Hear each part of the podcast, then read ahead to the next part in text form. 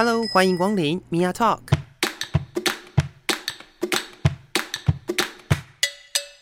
每个人都是有趣的书，有着独一无二的故事。一杯咖啡的时间，与你分享生活点滴。Hello，各位亲爱的朋友，我是 Mia。今天呢，呃，刚好是我们第二十一届的台湾同志游行结束的第一集。对，在十月二十八号的时候，台湾的同志游行已经到了第二十一届了。那这是一个非常漫长的路，同时呢，其实也代表着呃某一种算是我自己觉得很奇怪的民主灯塔，或者是所谓的性别平等的呃亚洲第一的这个统计的一个呃一个成就吧。那这一次的同志游行又刚好到了是我们在疫情之后。算是全面开放的一个状况，所以呢，呃，我自己有去里面参加，然后我也看到了非常多的外国人。那因为我相信还有非常多的朋友对于同志游行或者是对于性别这一块有很多的疑问或者是想法，或者是不晓得到底要怎么样去看待这些事情，所以我今天在节目当中邀请了两位朋友，他们呢是呃所谓的。对性别议题没有什么研究，没有什么涉猎，然后也没有，也没有什么，就是我可以可以这么说，所谓的白纸直男代表，虽然不能代表整个族群，但是我邀请他们两个来聊，就是想说，哎，你看我们都已经同志游行了这么长的一段时间了，就是还是不是还有一些什么问题？哎，好像大家可能会想要知道的。欢迎两位，Roy，Hello，大家好。另外一位是 Kevin，Hello，大家好。是，呃，我刚刚这样讲会很冒犯吗？应该不会吧？其实不会啦，就是因为毕竟什么都不懂，但因为同志游行也已经二十一年了。对呀、啊，对我们，当我们知道同志游行二十一年了的时候，年就觉得说，哦，怎么这么久了？对，这样、欸、这么久，我怎么都不知道，因为毕竟。就像主持人刚刚说的，我们就是一张白纸，是没有在关心这一区块。是，你看，就是呃，你讲同志游行二十一年嘛，或者是我们这样的，就是呃，性别平等教育已经推了二十年了，嗯，二十二十一，好像哎、欸，差不多的时间，推了这么长的一段时间，还是会有人根本不知道同志游行已经二十一年了。对，对就是我，就是我们，是不是？是不是？所以今天这节节目就是来来问一些，就是呃，看大家有什么。觉得其实就开放一个呃随便问随便讨论的一个状态，我我很想知道我们今天的节目会进行到哪里去，这样对。那所以你第一个要问我的问题是什么？哦，其实我想询问就是要怎么样去发现自己的性向？嗯哼，要怎么样去发现自己的性向？当我处在一个迷茫的状态的时候，因为呃在成长的过程中你可能会受外界的影响。嗯哼嗯哼嗯哼，对。那我要怎么知道我到底是不是？哦，对，这个问题很有趣。为什么会说很有趣呢？因为它有世代差异。嗯，对，很明确的有世代差异。因为呃，可能在我小时候的时候，那个所谓的同志教育并不并不那么被落实。对，但是现在呢，其实在从呃所谓的国小、国中、高中开始，嗯，同志教育，呃，现在应该不叫同志教育，现在应该叫做性别平等教育。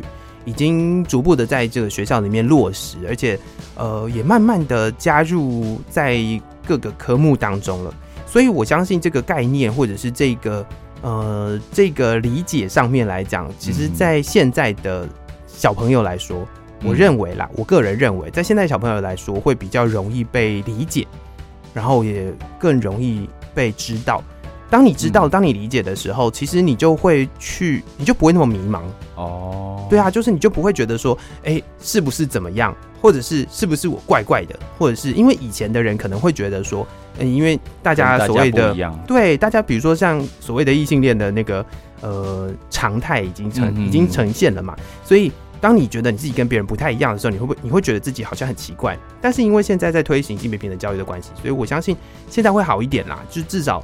小朋友在面对自己的性倾向的时候，会比较，呃，会比较容易容易接受自己一点，对，那甚至也比较容易能够去去找到自己的一个资源，因为现在在课本里面也有提到，就是比如说像同志咨询热线啊，或者是有很多的资源都可以呃搜寻到，然后你也可以找到一些，如果真的很迷茫的话，还是有地方可以，就是有人可以问的啦。哦，了解，原来是这样哦。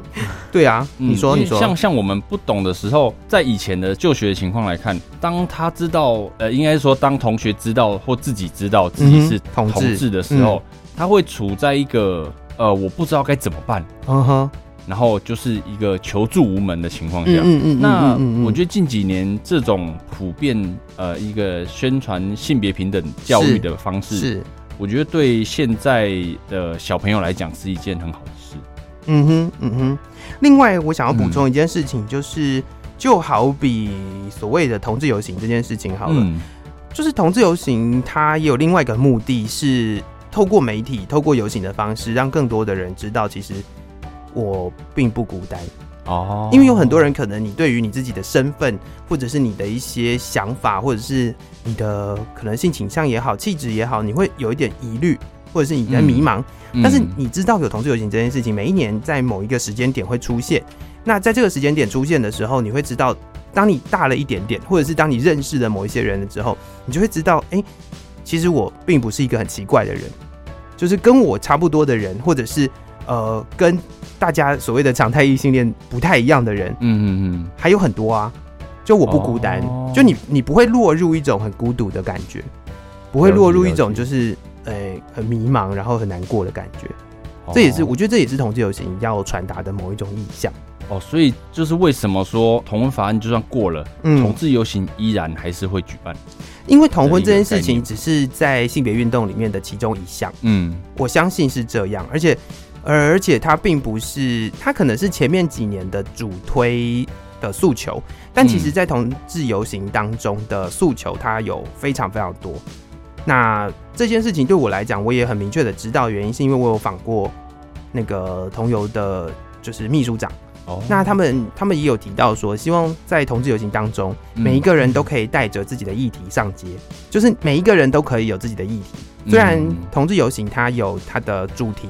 但是那个主题是主办单位的，你可以带着你自己的诉求，你可以带着你的手写板，你的你想要做的事情，哦，你就自己带着上街，跟着大家一起走就好了。哦，就像我们常常在呃同志游行之后，有一些新闻会发的照片、影片，看到有些人会，比如说穿装扮自己啊，嗯哼，把自己的特色展现出来，是，就是让他们有带着自己的想要表达的。没错，没错，没错，就是你每一个人他要展现的，其实就是。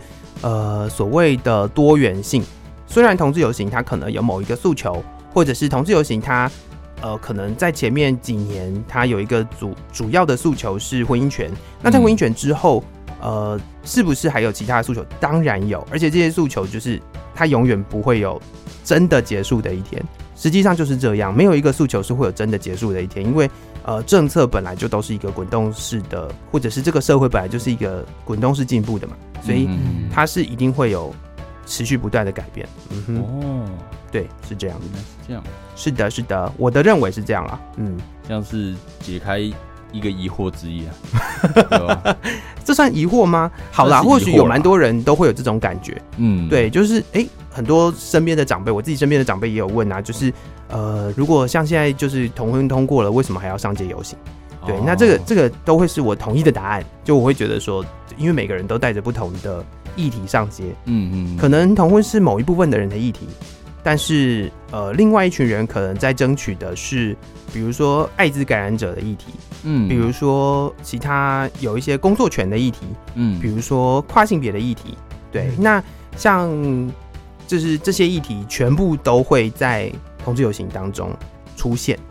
那这些人他们各自举着各自希望的议题，都走在路上，那就是就是希望大家可以看得见。嗯，这就是我相信这就是同志游行的一个蛮核心的价值啊。嗯哼，哦，因为我对于同志这个议题真的是相对来说比较不了解。那我想问一下主持人，就是。就是同志游行中，我们会看到彩虹旗的出现。嗯，那彩虹旗它对同志这个游行之中代表了什么样的意义呢？彩虹旗哦，哎、欸，哦，好，我这样讲好了。你知道彩虹跟就是所谓的同志旗的彩虹有什么差别？嗯，不知道。哦，一个是我们认识的彩虹是红橙黄绿蓝靛紫嘛，嗯嗯，对。然后你看到同志游行的彩虹应该是六个颜色而已，六色，对对对，它叫做六色彩虹。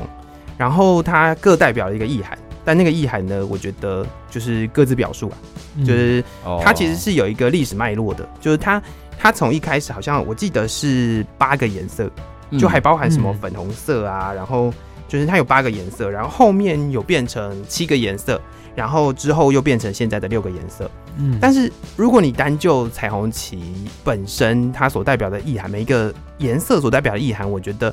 呃，大家去维基百科就可以找得到了。但是这个，我觉得彩虹旗它所要代表的意义，其实就是多元。我刚刚讲的就是多元，有每一种不同的声音，每一种不同的诉求。嗯。那如果大家有兴趣的话，可以再上网去查，你会发现有各式各样的旗帜。嗯，比如说除了彩虹旗之外，还有所谓的无性恋旗，还有所谓的非二元旗。还有所谓的，就是这些旗帜都是存在的，它都有它自己的历史，然后跟它当初是怎么样去去设计出来的。那这些图案、这些颜色代表什么意思？其实，嗯、呃，其其实有蛮多的啊，就是呃，解读除了除了六色彩虹之外的其他旗帜，也都各自代表了蛮多意义的。所以大家有兴趣的话，你可以去找找。对，但是。最所谓的最指标性的六色彩虹，它所要代表的其实就就是一个多元的象征，对啊，所以它是六个颜色，大家记得它是六个颜色。嗯，这个我记得，这个我记得，好像是从一九七九年之后就是六个颜色。一九七九年，对对对对对对对，它是从一九七九年之后就是六个颜色了，所以嗯，所以有的人会误用彩虹旗，嗯，就是如果他还是用七色彩虹的话。其实就是误用了，但也没有关系啦，反正就是它只是一个代表而已，它只是一个象征。对对，就是我们大家的印象就是彩虹就是多元，对对对对对，嗯对，不一定是同性，就是它就是一个多元的概念，对，多元的概念、嗯、就是常会出现的。嗯嗯嗯嗯嗯嗯，好，那还有没有接下来的问题是？我想请问就是，呃，当了解自己的性向之后，哦、那我要怎么跳脱出这个社会的观感？怎么跳脱出这个社会的观感？嗯嗯，这个问题呢，我在刚刚已经提过了，就是教育，只能用教育的方式。我觉得透过教育就是一个很很重要的一环啊，嗯、因为社会观感是怎么建立的？社会观感就是从教育建立的。嗯嗯，就是小朋友从小到大，不一定是在学校的教育哦，家庭教育也算是一部分。就是每一个人，你成长的环境不同。你可能会累积起来的价值观是不同的，嗯，那这个你刚刚提到的社会框架，它跟价值观是有关系的。它有可能是从你的家庭里面去影响你的，有可能是从你的宗教层面上去去影响你的，也有可能是从学校的教育当中去影响你的，嗯。但是，呃，我们没有办法去要求每一个家庭怎么样去教小孩嘛，嗯。然后我们也没有办法去呃硬性规定说宗教一定怎么样嘛，因为台湾毕竟也是一个。呃，言论自由，嗯，然后宗教自由的地方，对。对，除非他真的是已经严重影响到某一些人的权利的时候，你才有可能会去禁止他。嗯，但是，嗯，台湾就是这么自由多元，我觉得能够带来改变或者是带来影响的，一来就是学校的教育，嗯，二来就是透过呃，比如说有一些单位、有些机构、有些组织，嗯，他们会去社区去做这个。呃，演讲啊，宣导啊，哦、或者是甚至有一些，当然学术研究也是一环呐。但是学术研究或许对一般人来说太难了一点。嗯、但是，呃，我觉得那些演讲或甚至同志游行，嗯、因为从台湾同志游行在台北办嘛，嗯，那各县市政府也开始渐渐的出现同志游行。嗯、那那这个就是一种呃，让更多的人了解这个议题，或者是让更多的人知道。呃，性别的这个光谱啦，性别的这个多元性是怎么样的一个很务实的做法？我觉得，嗯，就是让这些宣导普及在大家的生活中，渐渐去接受这样子。是，所以跳脱框架这件事情，并不是从个人出发，就不是我今天发现了某一件事情，然后我硬是要去冲破某一个框架。嗯、我相信一定会有人是这样做的啦。但是，我觉得实际上那个框架。它的大小是透过这种方式去累积的。就当性别平等教育越来越普及了之后，我相信就是那个框架会越来越宽，其实那个框架就会挡得越来越小。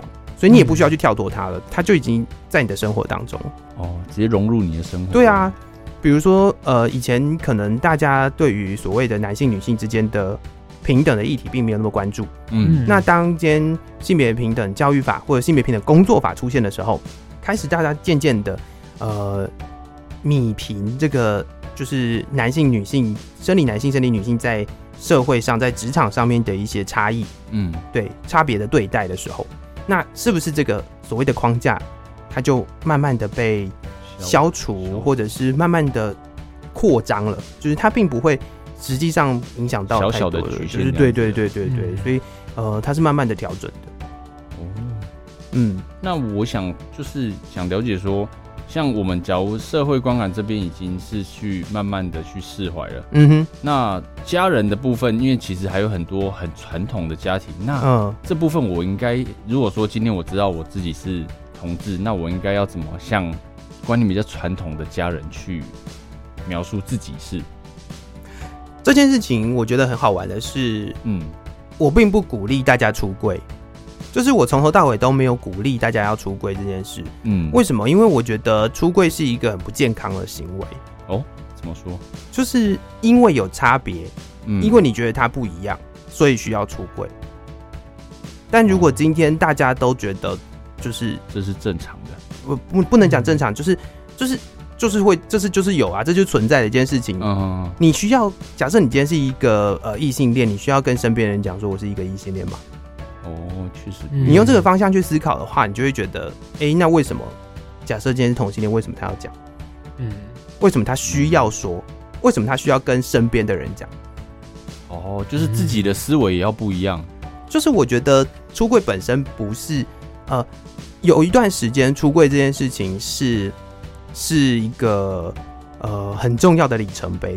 但是就我的概念来说，我就会认为出柜其实是一件不健康的事，因为出柜就代表着你身边的环境其实并不是那么友善。如果你需要出柜的话，哦，对，那所以呃，我是不鼓励大家出柜，但是我自我自己会比较鼓励的是，呃，你希望自己成为什么样的样子，就把它展现出来，但是不一定要有一个仪式感，就是我一定要坐下来好好的跟家人说，哦，我是一个怎么样的人。没有，不需要，因为大家都是人嘛，对啊，嗯、就是你不需要因为他的性倾向去特别做某一个仪式。哦、对，我认为，我认为不需要。嗯嗯，那就是刚刚主持人有提到，就是在那样子的情况下，可能营造出一个好的氛围之后，不用特别去。告诉别人说，哎、欸，我是同志，或者是什么样的状况就可以被大家认同。嗯，那我想要问，就是问主持人，就是说，在我们群体生活的时候啊，因为青少年可能对于这方面的想法没有那么的成熟。嗯哼，那我们在同一个群体里面一定会遇到很多形形色色的人，他的想法是不一样的。嗯嗯嗯嗯，那在面对这些人的时候，可能其中就是有一些同志的朋友，那我们应该要怎么样去跟他们做相处？这个问题呢，我觉得很重要。这个问题很重要的点是在于，为什么会有人要问怎么跟同志朋友相处呢？为什么会我为什么会这样讲？原因是因为每个人都是人啊，其实基本的尊重就在那里。嗯，就是你不需要因为每他是一个同志或者是非同志，在你不知道他是同志之前，你跟他的相处方式，跟你在知道他是同志之后，跟他的相处方式应该要不一样吗？应该。造就就好，就是没有啊，正常相处就好。应该是说，人与人之间基本的尊重，应该大家都有吧？嗯，就是你不需要因为他是一个什么样的身份，所以特别去要有一个要有一个什么样的呃，就是做法，或特别要怎么样的做法，其实不需要。就是你真正的核心价值就是尊重，对，就是你只要保持着一个完全尊重对方是一个个人的状况下。对人的尊重，对啊，嗯，其实没有没有什么一定要怎么相处呢？我觉得啦，就是你不需要特别去针对他说些什么，或者是不需要针对他有什么样不同的作为，你自己回头去思考一下，当你觉得这件事情可能会很冒犯的时候，嗯，那是不是其实是冒犯那个人，而不是冒犯他是不是同志这件事情？但因为其实有时候在说话间，嗯，呃。可能会不小心碰触到他不喜欢的点，嗯哼，那会不会是跟他是不是同志会有关系？呃，这个问题我想要回过头来提的是，每一个人在成长过程当中都一定会有一个不能被触碰的点。哦，那那个点就是你知道了，你就自己去避免。每一个人在成长的过程当中，一定都会有一些就是不可碰触的地方。对啊，每一个人都有自己的底线，跟你自己不想要谈的事情嘛。嗯，那当你知道那个是你那个是对方不想谈的事情的时候，不管他是不是同志，你就避免谈就好了。没有一个呃，我觉得啦，我认为没有一个普遍同志都不能被谈的议题，嗯、不的话题，不是议题。嗯，对，就是没有，我觉得没有。那像这样，其实假如说今天同志觉得说他不需要特别出柜，那周遭的人要怎么知道说我们必须要，呃，要知道他的点在哪里？什么意思？意思就是说他的点是什么意思？比如说，比如说啊、呃，我们在聊的时候，我不知道说啊、呃，这个群体有没有同志？嗯哼，那我要怎么样去避免说我可能会冒犯到同志的一个心理？嗯，要怎么知道呢？呃，我这样讲好了，就是秉持着一个尊重的态度。当你今天知道，好，假设我知道你吃花生会过敏，嗯，那我就我买东西给你吃的时候，我就不会。买花生东西嘛，嗯、对不对？那你今天假设你不晓得这个群体当中有没有同志，嗯，那基于一个就是一般人人对人之间尊重的立场，你认为什么样的事情是会冒犯别人的？我觉得这个这个问题很好哦，就是你认为什么事情会冒犯同志的？那如果他不是同志的话，你这样跟他讲话，他会被冒犯吗？不一定，对不对？是。但是如果他是同志，但是他觉得这句话并不冒犯，就好比说，有的人喜欢开。同志玩笑，嗯，就是讲白了，其实会有人会有刚刚你那个想法，就是怕会不会被冒犯，就是因为有的人会开，比如说黄色笑话，嗯嗯嗯。那一般来说，我们在群体生活当中，或者是在职场上，你觉得黄色笑话会被冒犯的是，假设今天是生理男、生理女分开的一个状况，在一个全部都是生理男的一个群体里面，你讲黄色笑话似乎包容性比较够。比较有共鸣性。假设里面这个群体当中有出现一个生理女性的话，嗯，你就会觉得，哎、欸，是不是应该要收敛一点，收敛一点，对吧？那当今天那个生理女性对于这样子的玩笑是不介意的，那你是不是就会觉得好像还好？那在那个群体当中，如果、嗯、呃有一个同志，那你不知道，但是你讲了某一件事情，他觉得很在意，那他应该会告诉你。他告诉你了之后，你就会知道哦，哦，这件事情不能说。但是不是因为他是同志，而是因为这个人他在意的事情是这个。哦，了解。对，所以要用人来看，而不要用他是什么族群来看。哦，嗯，所以族群其实我觉得就有很多刻板印象了。嗯，确实，因为从从小到大，大家的想法，嗯，从其实从以前爸爸妈妈那一辈开始，就会一直跟你说啊，你要。喜欢女生啊、嗯、啊，你是不是喜欢那个女生啊？就是会有直接很直接性别的，嗯，告诉你说啊，你喜欢的是男生是女生。那你有想过，其实同志从小到大也是这样被教上来的吗？就是他们的家人也是，哦、也不会预设他是同志吧？也是也是，对啊。但他一定是呃，在经历过某一件事情，嗯、或者是在他认识了就是有所谓的同志之后。有所谓各式各样的族群之后，他发现，哎、欸，我好像比较偏向什么，哦，或者是我，对对对对对对，就是就是它是一个，呃，我们常常讲说性别是流动的嘛，就是它是一个可以改变的说实在就是这样。我举一个很好的例子，就是你可能小时候不喜欢吃苦瓜，嗯，但到长到某一个年纪的时候，突然间有一天你觉得，哎、欸，苦瓜很好吃，哎，然后你就喜欢吃苦瓜了，哦。所以有的时候，有的人会觉得说：“哎、欸，你小时候是有交女朋友啊？为什么长大之后就换男朋友了？或者是小时候是是假设是生理女性好，你小时候有交过男朋友啊？那你长大为什么喜欢女生？那在这样子一个状况下，我就会用这个方式去说，就是你今天你先如果吃东西，嗯，你都有可能小时候喜欢某件事情，但是长大之后就不喜欢吃，或者是你小时候不不敢吃，害怕吃，觉得很可怕的东西。”那你长大之后，突然间有一天觉得它还不错，嗯，或者是它就变成你喜欢吃的东西了，或甚至是你可以接受的东西了，嗯，那这差别就在这里啊。其实它就是一样的道理。哦、所以性向是可以是它是滚动式，它是流动的啊、哦，流动。对，我们的说法会是流动的啦，就是比较比较学术一点的说法。哦，流动就是没有 没有一定的规律。对对对对对，然后它也比较像是光谱，就是它不是二分的，不是异性恋就是同性恋，没有这种二分法。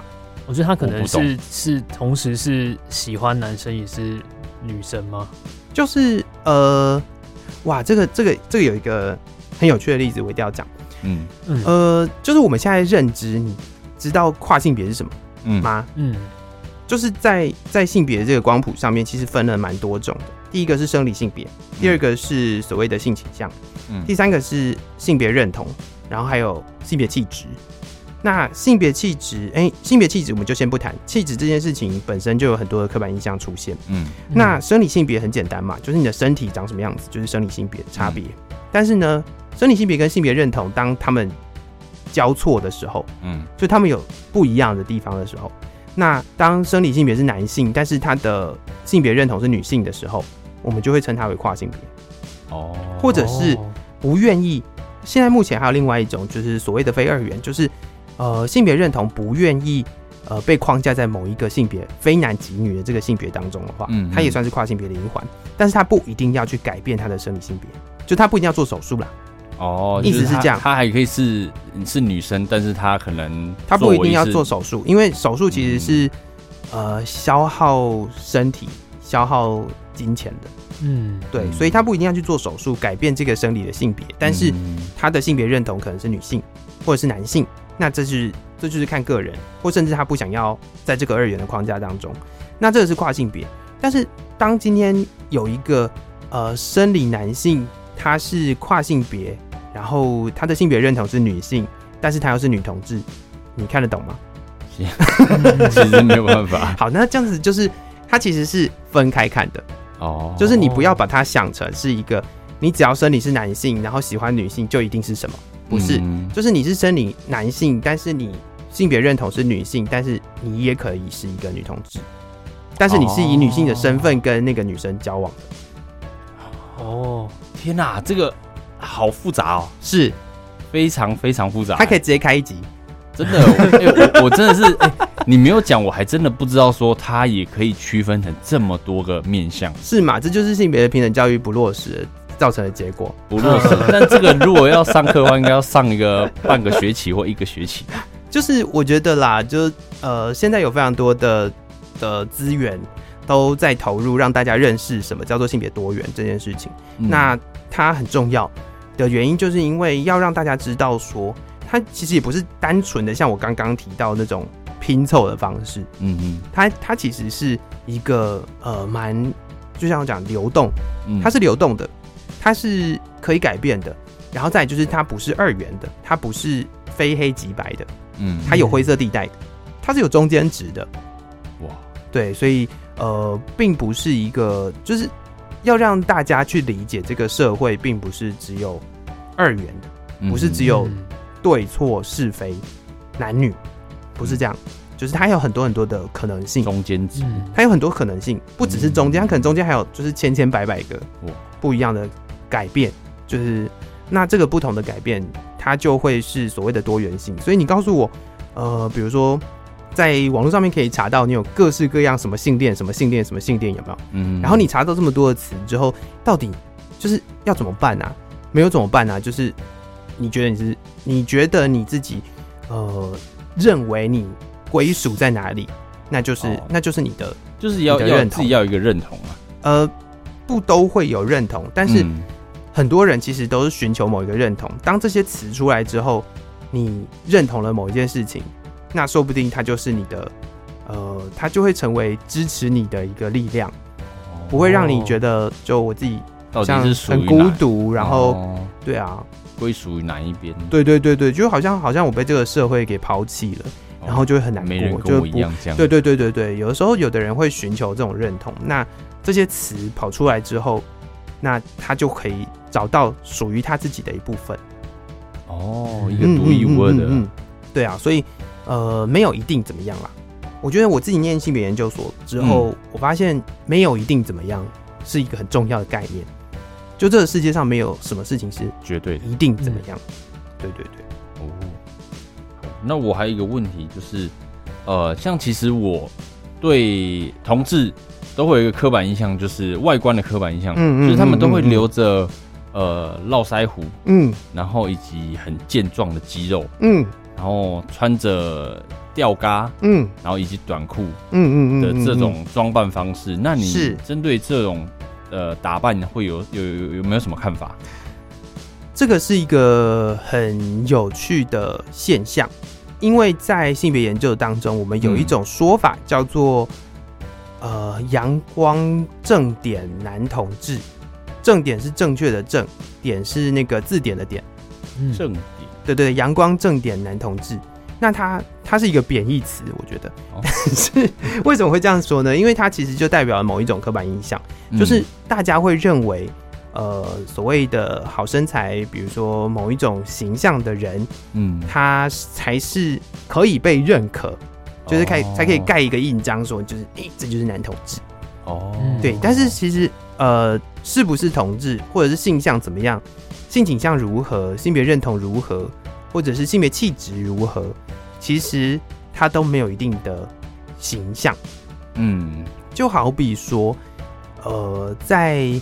韩团出现之后，大家对于好看的男生的标准就犹疑了，对，懂吗？就是就是以前可能会喜欢某一种阳刚的样貌，但是韩团出现了之后，哎、欸，就开始有一些喜欢韩团的人，然后你就会发现韩团的明星其实有一些都呃蛮斯文的，嗯。嗯，对，然后呃化妆，男生有的时候大家都会觉得男生哎。欸不用化妆出门啊什么的，但是现在有很多的呃，就是所谓的异性恋文化当中，也透过比如说韩系的男生的那个模式，就开始有化妆的这个文化出现。嗯嗯，对，所以这个东西是没有一定跟性倾向或者是性别气质，嗯就是应该说没有一定会是怎么样啊。就像我刚刚讲的，就是没有一定的事情。对，但是大家会有这样子的一个刻板印象，也是因为。在电影当中，或者是你身边的一些媒体里面，嗯，主要看到的，愿意出来展现自己的，都是长这样的人。哦，对，那说不定身边有一些看起来不太起眼的人，他可能呃自我认同也是男同志。哦，但是他并没有用这种方式展现给你看，类似这样，嗯嗯嗯，所以我觉得他也是多元性的一部分嘛，就是。呃，不管在什么样的群体当中，什么样的人都有哦，只是表达的方式不一样啊。对对对对对，只是只是你看到，看到应该说我们在媒体上面比较常看到的一件事情就是这样，哦、就是媒体上面肌肉展现出来的男同志都长这个样子。但是你去健身房，不是每个健身教练都是男同志啊？不可能。啊！对啊，虽然他们看起来都很像男同志嘛，对不对？假设假设是这样子，假设你刚刚的逻辑来说，他们看起来都很像男同志嘛，因为他们会为了就是。理解自己哪一部分的肌肉在用力，而穿那种就是布料超少的吊嘎，吊嘎对，然后他们身材都练得很好，嗯，对，那所以就也不都是这样啊，对，因为以往来讲，在对同志的印象，其中一点就是外显的气质，嗯，就是会让这样，像有些人会讲话比较呃阴柔，嗯哼，我们以前都会讲阴柔，你讲话好好小心哦，就是比较娘嘛。对，就是娘。以前 以前，但做学生的时候，就是说啊，那个娘炮，对，娘炮就会直接骂。嗯，对。但其实很多，我发现很多人其实不是，哎，就是可能因为家庭的关系，他只是讲话方式会比较斯文。嗯哼，嗯哼，对对对，确实是如此啊。就是你会发现，其实每一个人，呃，当你认识的人越多，或者是你看的东西越来越多，因为。刚有提到嘛，就是小朋友的时候，你可能不太了解，嗯，他可能要透过教育来改变。但是当你长大之后，你慢慢的会知道你身边有各式各样不同的人，嗯，那你就会从他们的身上知道，哦，原来人不是只有一种样子，对，人不是只有某一种样子的人才是什么人，所以这个东西是会慢慢改变的。那如果从教育就可以开始，呃，让孩子们认识，其实我觉得这也不是一件坏事。嗯，同样的，在这样子的一个呃教育底下，其实也可以教更早的教大家尊重不一样的气质。为什么我刚刚分类里面有一个东西叫性别气质？嗯，原因就是因为外显气质并不会直接跟你的呃生理的性别或者是你的性别认同有关。嗯，有时候他可能比较娘，但是他不一定认为自己是女生，或者是他可能呃比较阳刚的生理女性，但他不一定觉得自己是女同志哦。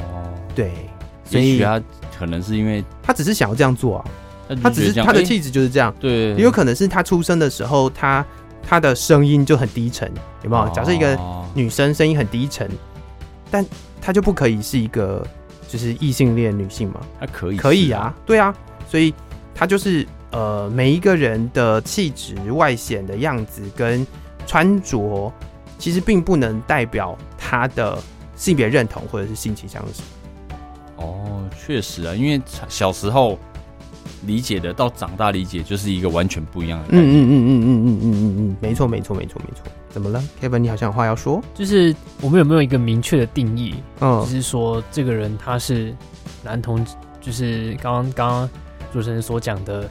就是跟一般我们认知的性向不同，他有没有一个比较明确的认定？你的意思是性向还是性别认同？呃、欸，性性倾向吗？嗯哼，性倾向是代表你喜欢的类型，啊、你喜欢的人是什么样子的性别？对，你要你要你要指的意思是这个吗？有没有一个很明确的定义吗？就是我们刚刚都在聊，就是说他对于自己的性向有没有一个？一个看法，就是自我认同的看法。嗯，那有没有就是更明确的的想法？就是说，哎、欸，让我一下就知道说我是喜欢男生还是？我问你一个问题哦，嗯、你要怎么样才知道你喜不喜欢吃番茄？嗯，吃过。对啊，解答了。嗯，哦，懂吗？哦，就是试过。当你不知道，你没有。你没有吃过番茄的时候，你不会知道你自己喜不喜欢吃番茄吗？嗯，就跟你没有吃过苦瓜，你不会知道你自己喜不喜欢吃苦瓜一样的道理。就是有的时候你可能是碰到了，嗯嗯，然后你碰到了之后，假设我吃了番茄，我明确知道我不喜欢吃番茄，嗯，然后我就去换别道菜。哦，懂吗？哦，就是就是今天假设有的人就会觉得说，哎，你以前不是什么交过女朋友或交过男朋友，有没有？嗯，但是那个时候可能他就是透过这样子的一个交往认识。就是哦，我可能真的不行，真的没办法，我不喜欢性。对对对，我不喜欢，或者是我觉得，呃，找不到。我觉得这个，我觉得这个状态不是我喜欢的样子。嗯，对。那说不定同性也不是他喜欢的样子，他可能有自己的一套喜欢的逻辑。嗯，就好比说，我之前曾经也跟身边的朋友讲，有的人不喜欢吃苦瓜，但是苦瓜炒咸蛋可以。嗯，哦，就是他喜欢某一种人，但是。他那个人，他那个料理方式，他需要，但是他不一定，一定是呃，得非得要是某一个生理性别。哦哦，我懂，这 是脑洞大开的感觉。嗯嗯，对啊，所以这就是呃，我觉得当有人提出这样子的问题的时候，除了从教育当中去认识，当然就是从你身边的人去认识。嗯、那你如果有碰过，你知道你自己可以接受什么，不能接受什么。这才是一个我觉得比较好的方法哦，嗯嗯嗯，所以它不会有一个很明确的定义。我就完全可以理解，就是主持人刚刚说的，就是其实同性间的交往其实就跟异性间的交往一样，它就是一个认识自己的过程。嗯嗯嗯嗯，对，知道自己是喜好，知道自己的方向的一个过程。确实啊，确实啊，其实在这个呃，应该是说。透过教育，透过人生的经历，透过你身边的认识的人不同，你就可以看到更多不一样的经验。嗯，那在这个不一样的经验里面，你一定会，你不一定会知道你喜欢什么，但是你可能会知道你不喜欢什么。嗯，所以这些并不是就是社会的框架下面大家普遍的刻板印象啊，之间去带给你的，而是你自己就是去感受到的。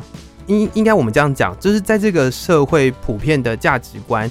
还是以异性恋为主的主流的状况下，同性恋有没有存在？存在啊。嗯，那他们有没有被改变？我觉得有的时候其实就是因为发现，哎、欸，我就不能接受，或者是我没有办法。嗯、那如果当你没有办法，你发现了一个你有办法的，或者是你觉得你自己喜欢吃的一道菜，嗯，那你就会跟着那件事情走啊。那一样的同理可证，就是你喜欢这道菜。可能你长到某一个年纪，或者是你经历了某一件事情之后，你就突然又不喜欢了。嗯，可不可以？可以啊。以。对啊，对啊，对啊。所以它是一个呃，我觉得就是流动这个词真的是蛮合理的啦。就我我自己认为是这样。对啊，而且假设今天，呃，我自己看到身边有一些，我觉得这是一个小小的结论，就是身边有一些朋友会提到说，嗯，就当你碰到身边有一个假设是全部都是男生的男校，好，男校很容易发生这种事情，嗯嗯，就是假设身边出现一个男同志，嗯，大家都会问说，就是你不要喜欢我，你是不是喜欢我？哦，但是回过头来想，在异性恋的群体当中，你会觉得所有的。假设你是男生，你是生理男性，你会觉得所有的女生都喜欢自己吗？不会，嗯，你也不会觉得，就是你就会喜欢所有的女生，嗯，对，就你一定有特别喜欢的哪一个女生，或哪两个女生，哪三个女生。假设是异性恋的这个，不会全部都对啊，所以你要把它套回来，大家的这个刻板印象这件事情的时候，你就会发现这个刻板印象有多不合逻辑。每次大家都会戏谑说。哦，那个他会不会喜欢我这样子？对对对对对，但是同志很挑，同志很挑，同志很挑。哎，我有听说过，哎，对对对，同志很挑，所以呃，就是又要讲回来，就是其实每一种类型的人都有喜欢的人，哦，就是有他的喜好，都有他的那个喜欢的小圈圈在。哦，就所以。大家不要妄自菲薄，你懂吗？就是不是只有贴金。第一个是不要往自己脸上贴金，第二个是不要觉得你这个样子不是所谓的阳光正点的男同志，就不会有人喜欢哦。对，要要对自己有认同感，要对自己有信心。我觉得这才是很重要的一件事情。然后也当成我们今天这个呃，真的是小白纸、很白纸的讨论 结论。那也希望各位朋友，如果在呃。就是接下来有任何我觉得啦，就是想要多聊的地方，也都可以再跟我联络。然后非常感谢 Roy 跟 Kevin，谢谢你们，谢谢谢谢主持人，谢谢主持人。嗯，那如果要跟我联络的话呢，可以到 Facebook 上面搜寻“用声音说故事”，就可以找到我的粉专。然后呃，如果想要在 Podcast 上面听节目的话，搜寻 Mia Talk M I A T A L K 就可以找到我的节目喽。好，再次感谢大家的收听，我们下次见喽，拜拜。